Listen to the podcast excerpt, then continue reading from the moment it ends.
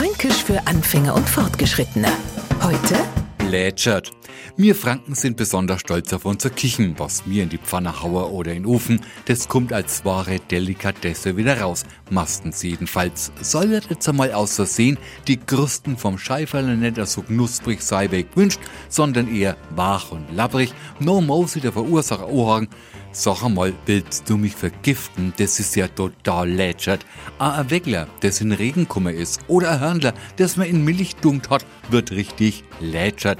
Lätschert ist also das genaue Gegenteil von knusprig oder knackig. Fränkisch für Anfänger und Fortgeschrittene. Morgen früh eine neue Folge. Alle Folgen als Podcast unter radiof.de.